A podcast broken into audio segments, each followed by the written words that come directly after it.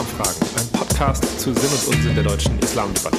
Mein Name ist Yannick Fehmus und ihr hört die dritte Folge Mohammed und der Koran. Islam beginnt.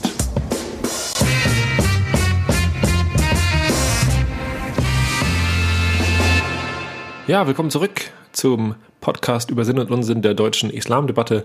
Ich starte mit einem kleinen Recap der ersten und zweiten Folge. In der ersten Folge habe ich über die Funktionen von Religion gesprochen und festgestellt, dass man im Grunde eigentlich nur über Menschen sprechen kann und äh, gar nicht so richtig über Religion an sich. Der Islam ist kein Subjekt, Religionen an sich sind kein Subjekt.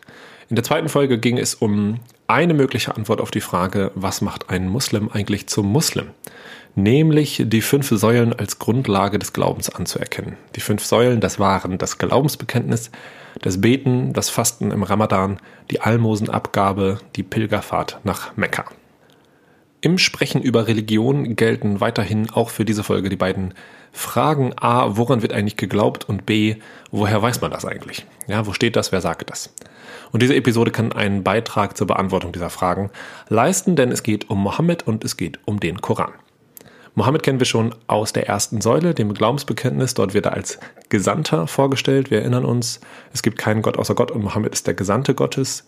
Und diesem Mohammed wird in seiner Rolle als Gesandter und als Prophet der Koran von Gott offenbart. Und er gibt den dann weiter. Das ist die wichtigste Quelle des Islams.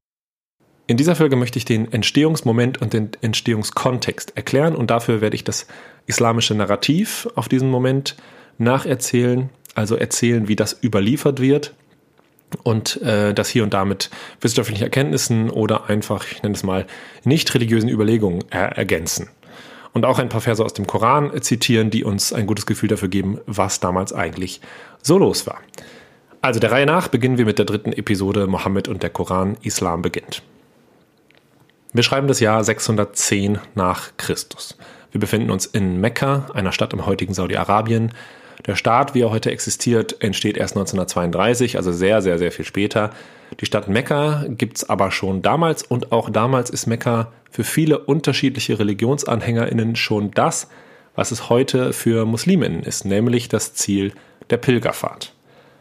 Und nicht zuletzt deswegen ist Mekka auch ein Handelszentrum, entsprechend ein guter Ort für Mohammed. Der lebt nämlich die ersten 40 Jahre seines Lebens keineswegs ein Gesandten- oder Prophetenleben, sondern ist unter anderem Händler. Und in dieser Zeit, um die es jetzt ganz konkret geht, nämlich das Jahr 610 nach Christus, da ist er verheiratet mit Khadija, einer erfolgreichen Händlerin, für die er auch vorher schon gearbeitet hat. Außerdem leben auf der arabischen Halbinsel noch Christen und Juden und diverse AnhängerInnen anderer Religionen, vor allem polytheistischer Religionen, also mehr Göttergläubige. Und in diesem Setting passiert dann das, was die islamische Überlieferung folgendermaßen erzählt. Mohammed zieht sich hin und wieder in die Wüste zurück, zur Meditation, zum Gebet, und eines Tages erscheint ihm in einem solchen Moment der inneren Einkehr eine Gestalt, und die spricht zu ihm, und sie sagt, Iqra, das kann man übersetzen mit Lies, und Mohammed sagt, ich kann überhaupt nicht lesen und die Gestalt packt ihn und fordert ihn immer und immer wieder auf und sagt, Ikra Bismillah, also lies im Namen des Herrn. Und Mohammed ist ganz verstört und geht dann zurück zu seiner Frau Khadija und berichtet.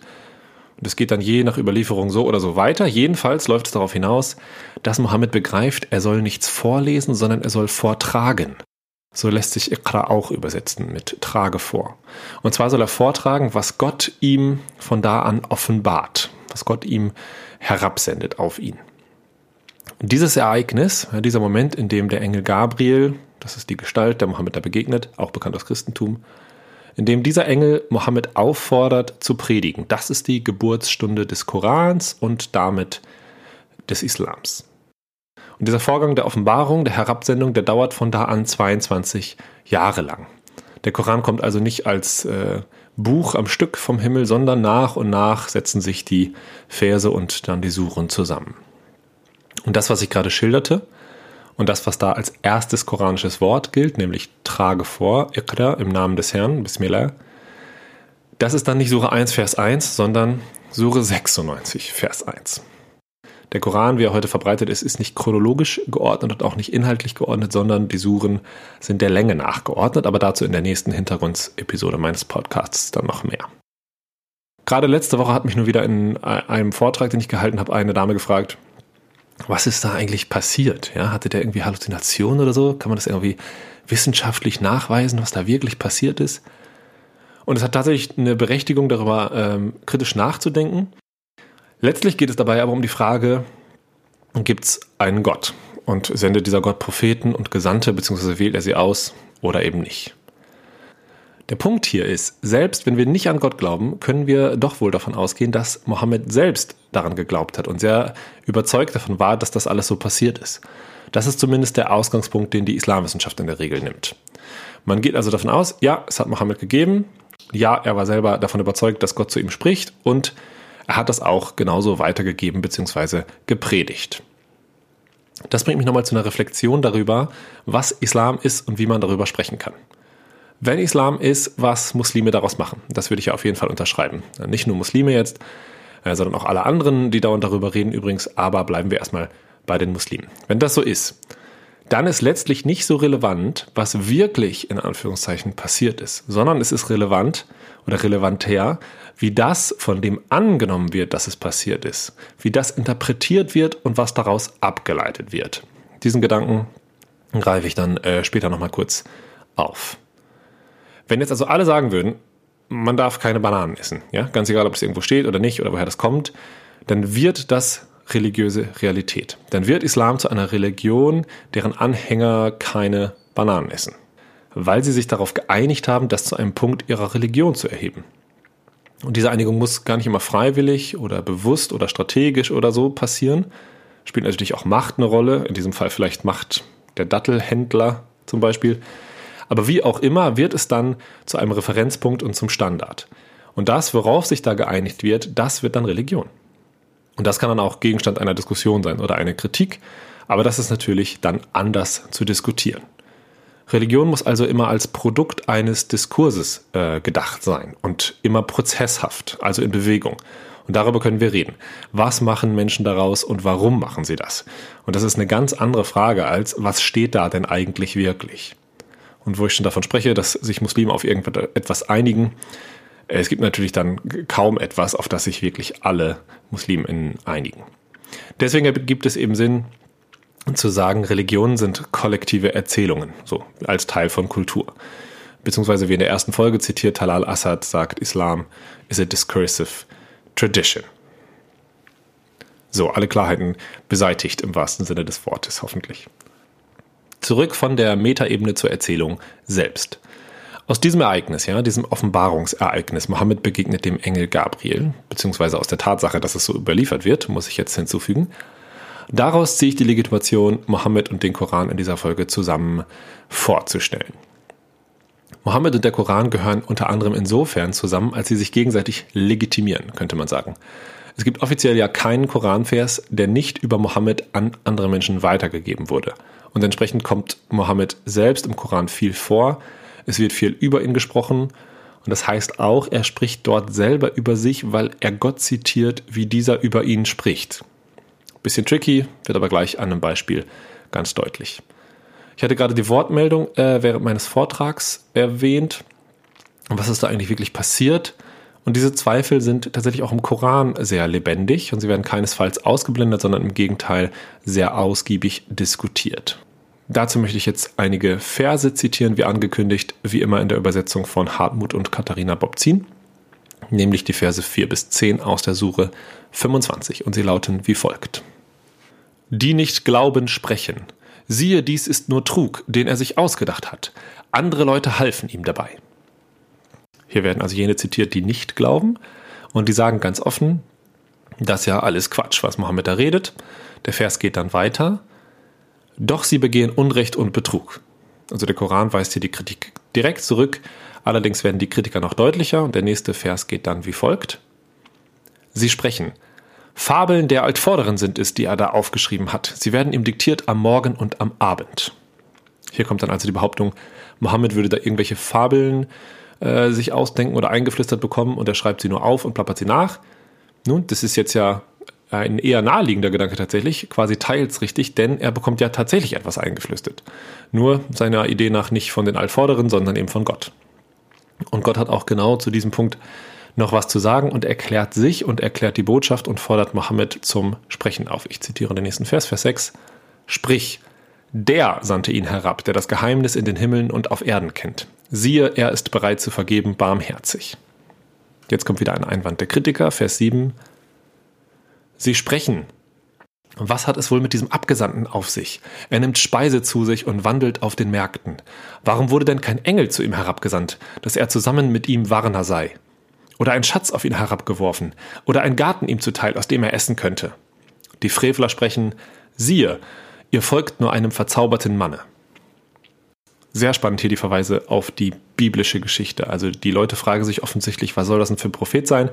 Der ist überhaupt nicht so richtig prophetenhaft, der ist ja ein ganz normaler Mensch. Und das ist deswegen so spannend, weil es hier auch einen Bezug zum Christentum gibt, insofern, als da Jesus ja Göttlichkeit zugesprochen wird. Äh, das hatte ich in der letzten Episode schon kurz angesprochen. Das wird durchaus heiß diskutiert, auch noch unter den Christen im 7. Jahrhundert auf der arabischen Halbinsel, wie Jesus eigentlich zu begreifen ist, wie göttlich bzw. menschlich bzw. beides er ist. Und der Koran ähm, grenzt sich ja hiervon ganz klar ab und sagt, Jesus ja, wichtiger Prophet, aber göttlich war er eben nicht. Ich zitiere die letzten beiden Verse, in denen Gott Mohammed wieder anspricht und dann von sich selbst in der dritten Person. Vers 9 und 10. Schau nur, wie sie Gleichnisse auf dich prägten. Da irrten sie aber und fanden keinen Weg. Voller Segen ist er, der, wenn er will, dir Besseres als das bereitet. Gärten, unter denen Bäche fließen, auch Schlösser kann er dir bauen. Er ist in diesem Fall eben Gott und nicht Mohammed. Diese Verse, 4 bis 10 aus der Suche 25, sind ein gutes Beispiel für ja, viele Dinge, aber drei Dinge möchte ich kurz hervorheben. Erstens zeigt es, wie umstritten Mohammed und sein Prophetentum eigentlich von Anfang an sind und wie der Koran slash Mohammed slash Gott darauf reagieren. Zweitens ist das ein super Beispiel für den Dialogcharakter des Korans. Ich hatte gesagt, der Koran ist über 22 Jahre entstanden und ganz anders als die Bibel, die in Teilen ja eine zusammenhängende Geschichte erzählt, Genesis 1 zum Beispiel, die Entstehung der Geschichte der Welt, setzt sich der Koran aus ganz vielen unterschiedlichen äh, Sinnesabschnitten zusammen. Das ist insofern plausibel, als die Geschichte der Entstehung der Welt ja schon erzählt ist, nämlich eben in der Bibel. Und da sich der Islam ja als Nachfolgereligion von Juden und Christentum begreift, muss der Koran diese Geschichte gar nicht neu erzählen. Stattdessen erzählt er vielmehr sehr selektiv und ausschnitthaft die Geschichte der Entstehung der muslimischen Gemeinde und adressiert immer wieder ganz bestimmte Ereignisse, wie hier eine bestimmte Diskussion unter den BewohnerInnen der arabischen Halbinsel im 7. Jahrhundert nach Christus. Noch einen dritten Punkt zeigt dieses Zitat, nämlich wie wichtig es ist, sich mit dem historischen Kontext auseinanderzusetzen mit anderen bereits existierenden Religionen, deren Auslegung und viele mehr. Denn ohne dieses Wissen könnten diese Zeilen ja wirklich alles Mögliche heißen und ehrlicherweise könnten sie das auch mit dem entsprechenden Wissen. Nun gibt es eine ganze Reihe an Versen dieser Art, und zwar vor allem in der ersten Zeit der Entstehung des Korans. Mohammed beginnt sein Prophetentum damit, dass er predigt und sagt, Leute, es gibt nur diesen einen Gott und ihr sollt sonst niemanden verehren. Und jetzt ist es ja so, dass es einerseits schon Christen und Juden gibt, also Menschen, die auch schon daran glauben, dass es nur einen Gott gibt, dass nur ein Gott verehrt werden darf. Das ist also erstmal nichts Neues, höchstens vielleicht mit diesem Nachdruck. Und andererseits gibt es aber sogenannte Polytheisten, also Mehrgöttergläubige. Und das sind im Koran die Mushrikun genannt in der Regel, also diejenigen, die Gott etwas beigesellen, ja, etwas anderes, was man auch noch anbeten kann, beigesellen.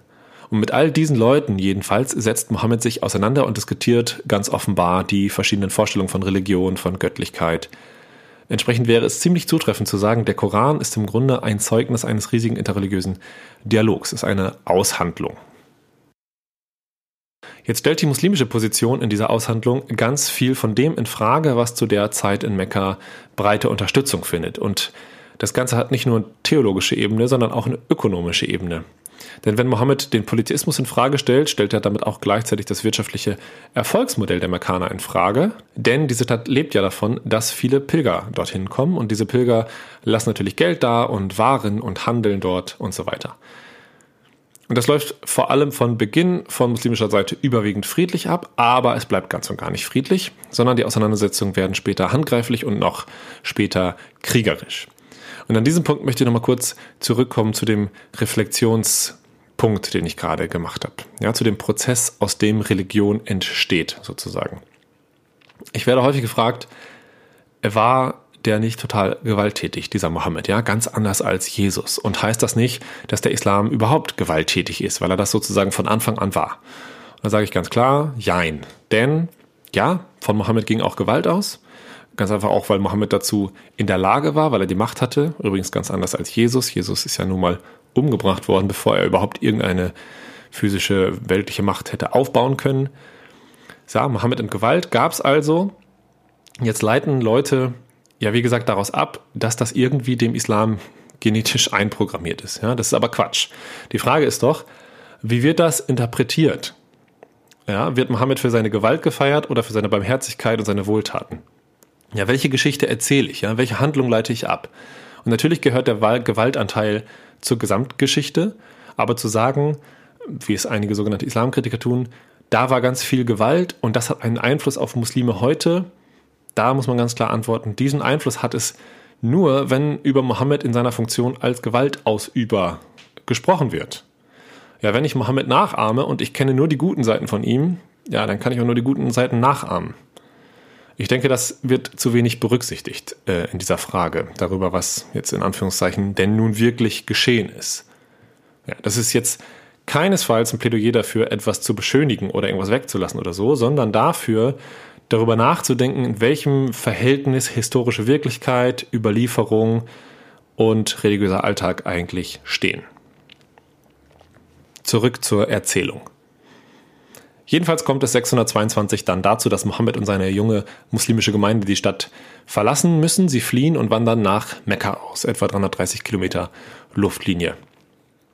Diese Auswanderung ist die sogenannte Hijra. Und das wäre eine andere Möglichkeit, eine Art Anfangspunkt des Islams zu setzen. Denn das ist der Anfangspunkt des islamischen Kalenders. Den hatte ich schon mal erwähnt, als es um den Ramadan ging, als Teil der dritten Säule in der letzten Folge. Der Ramadan ist ein Monat des Kalenders, dieses Mondkalenders, des islamischen Mondkalenders. Und wenn man wissen will, welches islamische Jahr ungefähr ist, dann kann man das gregorianische Jahr, jetzt 2019, minus 622 rechnen. Kommt natürlich nicht ganz hin, weil es ja ein Mondkalender ist und der Mondkalender elf Tage kürzer ist als das Sonnenjahr und so weiter, aber als grobe Orientierung. Also diese beiden Startpunkte äh, ließen sich setzen, entweder 610, da beginnt die Offenbarung des Korans, oder 622, da wandert die muslimische Gemeinde von Mekka nach Medina aus und das ist der Beginn des islamischen Kalenders. Nochmal abschließend zum Verhältnis von Koran und Mohammed. Mohammed spricht zu den Menschen, was vorher Gott zu ihm spricht. Das heißt, einerseits ist der Koran also Gottes Wort. Und das ist Anhaltspunkt großer Kritik an der angeblichen Starrheit bzw. Unreformierbarkeit des Korans bzw. des Islams. Weil, wenn es Gottes Wort ist, kann man es ja nicht in Frage stellen. So ist zumindest der Gedanke dahinter. Dazu hatte ich schon ein bisschen was gesagt, ähm, wie das so ist mit Theorie und Praxis in Religion. Ähm, darüber spreche ich dann nochmal in der Folge, in der es um den Inhalt des Korans und die Auslegung geht. Und nebenbei, es gibt auch innerislamisch eine Debatte darüber, ob der Koran nun schon ewig existiert, wie Gott, ist ja sein Wort, oder ob der Koran einen Anfangspunkt hat, also geschaffen ist. Aber so oder so, Gottes Wort, da ist man sich eigentlich äh, einig. Das ist einerseits. Andererseits wird der Koran nur durch Mohammed für Menschen überhaupt greifbar. Ja, der gesamte Text wird über Mohammed manifest. Mohammed spricht den Text, besser gesagt, er predigt ihn und dieser Text, den er da predigt, der legitimiert ja wiederum ihn selbst. Zum Beispiel in der Sure, die ich gerade zitiert habe, aber auch an ganz vielen anderen Stellen. Das bringt Mohammed natürlich eine sehr große Autorität. Und auf dieser Autorität, darauf baut die zweite große Quelle des Islams neben dem Koran auf, nämlich die sogenannte Sunna. Also die Überlieferung all dessen, was Mohammed getan und gesagt hat, wenn er nicht gerade wörtlich Gott wiedergegeben hat. Hierzu gibt es auch eine Episode Hintergrund Nummer 6. Einen letzten Punkt habe ich jetzt noch, und zwar dazu, welche Rolle Mohammed für die Buchwertung des Korans spielt, die sogenannte Kodifizierung. Mohammed ist ja der faktische Sprecher des koranischen Textes, er predigt, die Menschen tragen das weiter, diskutieren das und die Form, in der wir den Koran heute kennen, nämlich als gebundenes Buch, die entsteht erst nach Mohammeds Tod. Die Verse und Suren bestehen, nachdem sie jeweils offenbart werden, quasi in Form des immer und immer wieder gesprochenen Wortes. Dazu ist wichtig zu verstehen, dass man hier über eine sogenannte orale Kultur spricht, also eine Art der Wissensweitergabe nicht primär über Schrift, sondern über gesprochenes Wort. Und, ganz wichtiger Satz, der Koran ist eigentlich ein Predigttext, also kein Text, den man still für sich im Kämmerlein lesen soll, kann man natürlich auch machen, aber seine Wirkung soll er tatsächlich vor allem durch das laute Vortragen entfalten, also durch die Rezitation, denn so ist er ja auch entstanden. Und dazu gibt es in vielen muslimischen Ländern Wettbewerbe, aber das nur hier am Rande. Orale Kultur also und eine erste schriftliche Koran-Vollversion sozusagen wird wahrscheinlich recht früh gesammelt, nachdem Mohammed 632 stirbt. Aber letztendlich kodifiziert, so nennt man das, wird er dann erst unter Uthman, dem dritten Kalifen, dem dritten Nachfolger Mohammeds, und der regiert 644 bis 656, also tritt erst zwölf Jahre nach Mohammeds Tod, also nach Ende der Offenbarung, sein Amt überhaupt an. Um diesen Prozess und darauf aufbauend um die Struktur des Korans wird es dann in der nächsten Hintergrundepisode gehen. Ich komme also zum Ende und fasse zusammen. Der Koran ist die wichtigste Quelle islamischer Religion, das zentrale Buch, das heilige Buch, verstanden in der Regel als Gottes Wort, das auf Arabisch im 7. Jahrhundert an Mohammed auf der arabischen Halbinsel und dann über einen Zeitraum von 22 Jahren offenbart wurde.